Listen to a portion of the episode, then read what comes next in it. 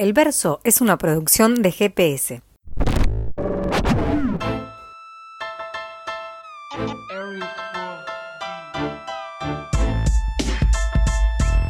Eliminar las barreras arquitectónicas es uno de los temas pendientes para lograr la integración de las personas con discapacidad en la sociedad.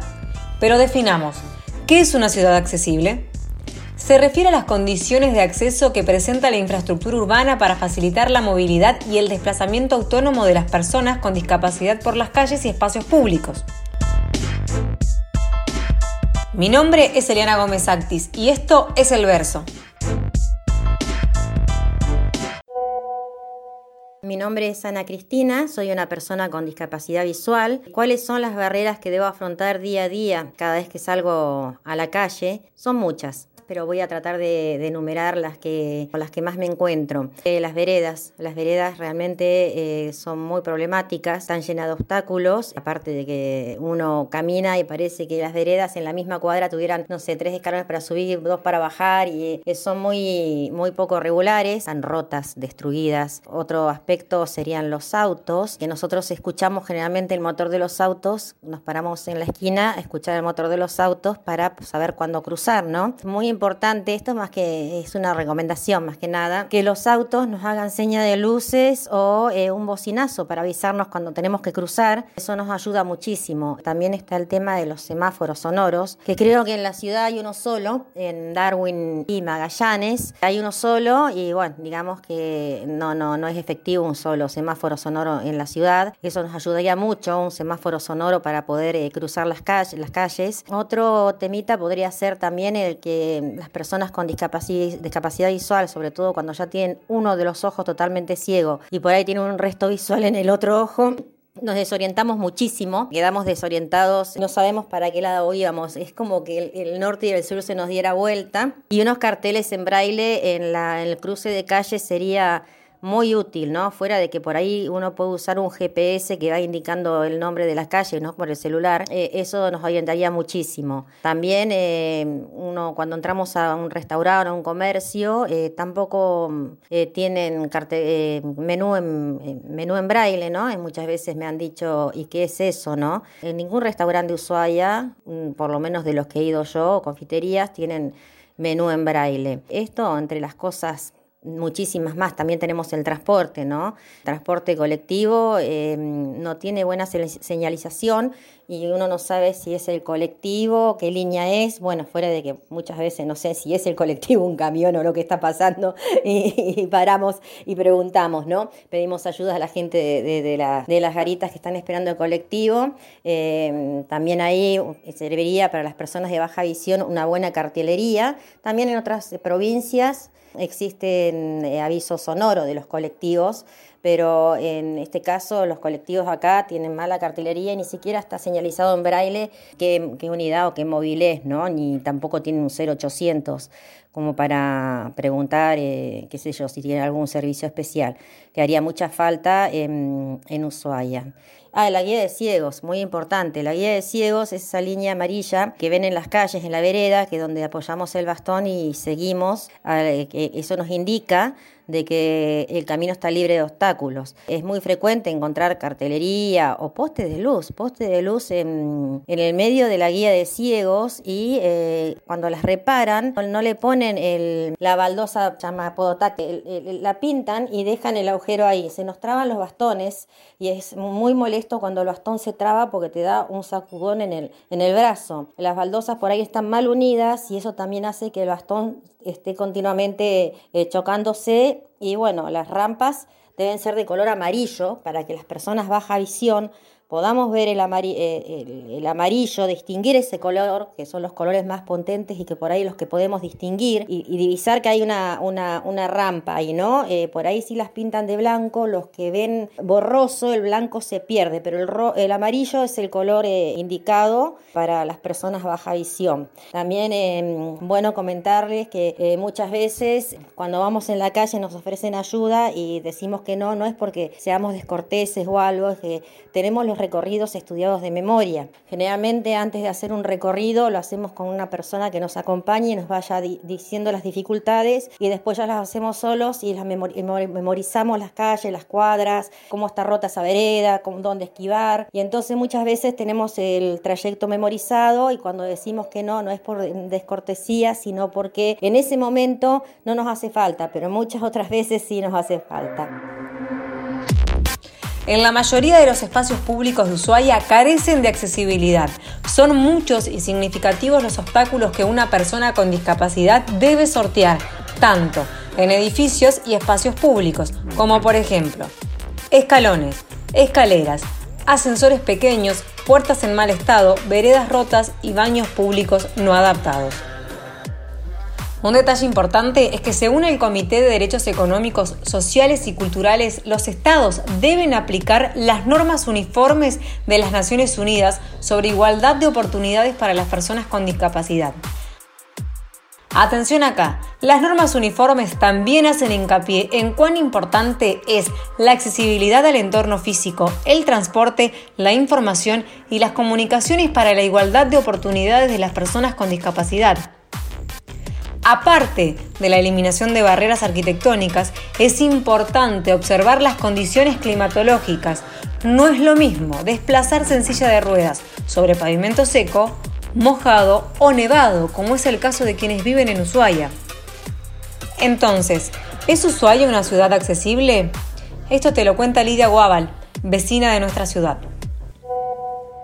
Ushuaia no es una ciudad con accesibilidad. Faltan muchas cosas para que una persona con discapacidad, cual fuera su discapacidad, pueda caminar o pueda trasladarse tranquilamente sin poder tener un obstáculo en el camino o un peligro, ¿no? Porque todo obstáculo es un peligro. Yo creo que debido al desarrollo social y económico que ha tenido esta ciudad y que ha crecido muchísimo a pasos agigantados, no han tenido por ahí un mirar atrás y ver que se necesita también para un mundo de personas como nosotros que estamos atravesando una discapacidad, tengamos otro tipo de necesidades, ya sea con los semáforos, que nos, nos avisen cuándo cruzar, ya sea con los containers de basura que están en la vereda, con los postes de luz que no están pintados, que no tengan un contraste, no solamente en lo que se refiere a la ciudad,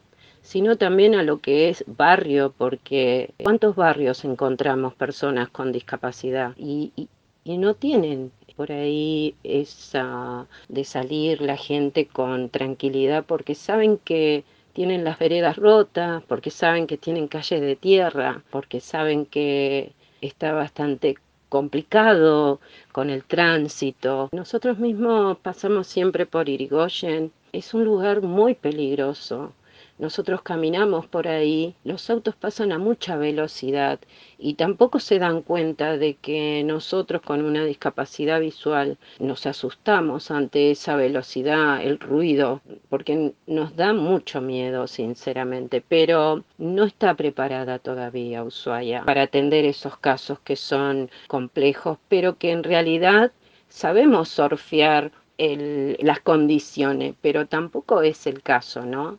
Necesitamos que por lo menos nos tengan en cuenta, porque es muy importante, a nosotros nos hace muy bien poder salir eh, afuera a compartir algo o a caminar simplemente porque venimos del gimnasio, porque siempre lo hacemos y que no nos pase nada, porque realmente nos sentimos muy mal cuando pasa algo a alguno de nuestros amigos. Nuestra necesidad va a seguir estando y ojalá algún día alguien aparezca porque todavía no es tarde para poder solucionar ciertas cuestiones en nuestra ciudad. Y bueno, y darle la posibilidad, ¿no? A las personas con discapacidad a poder disfrutar con tranquilidad.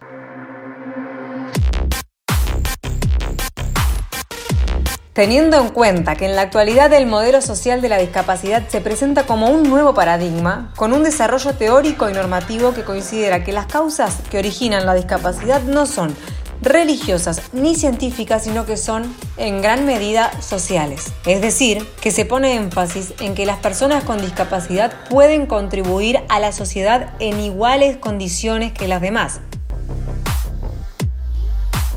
Hugo García es profesor del Centro de Actividades Alternativas para Personas con Discapacidad y tiene una discapacidad adquirida desde hace 10 años.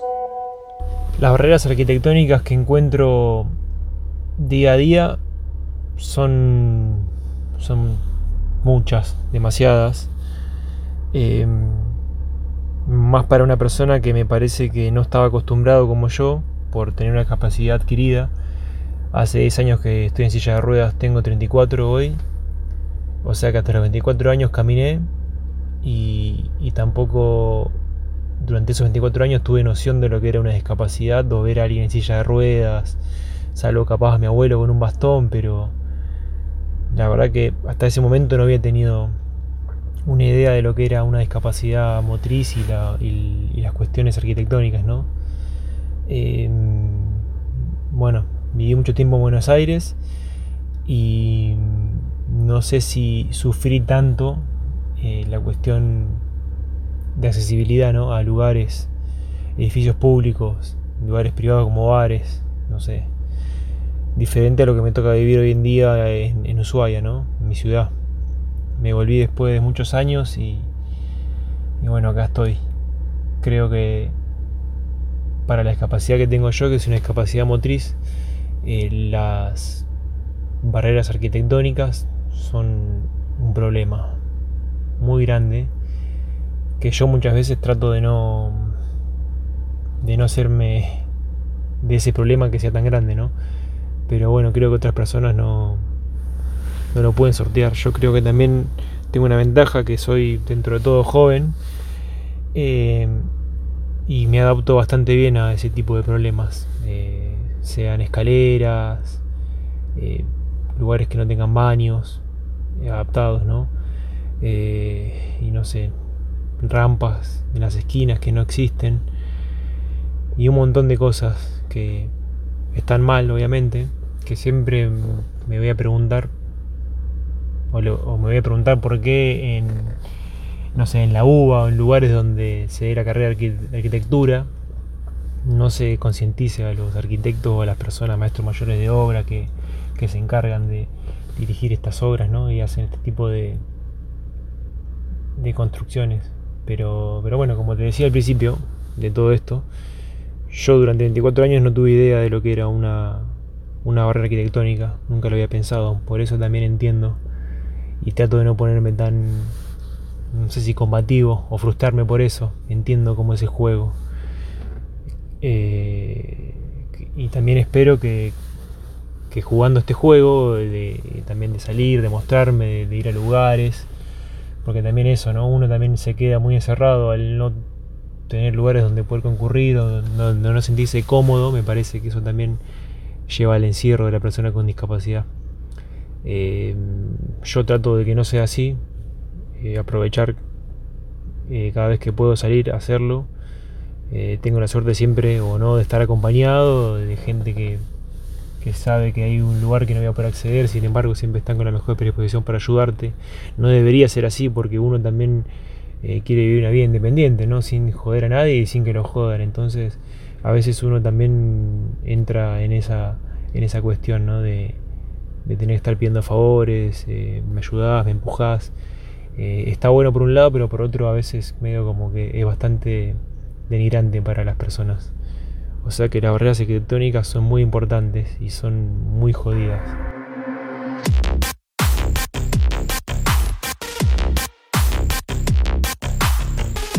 Cuando un espacio es accesible, las personas no viven la discapacidad.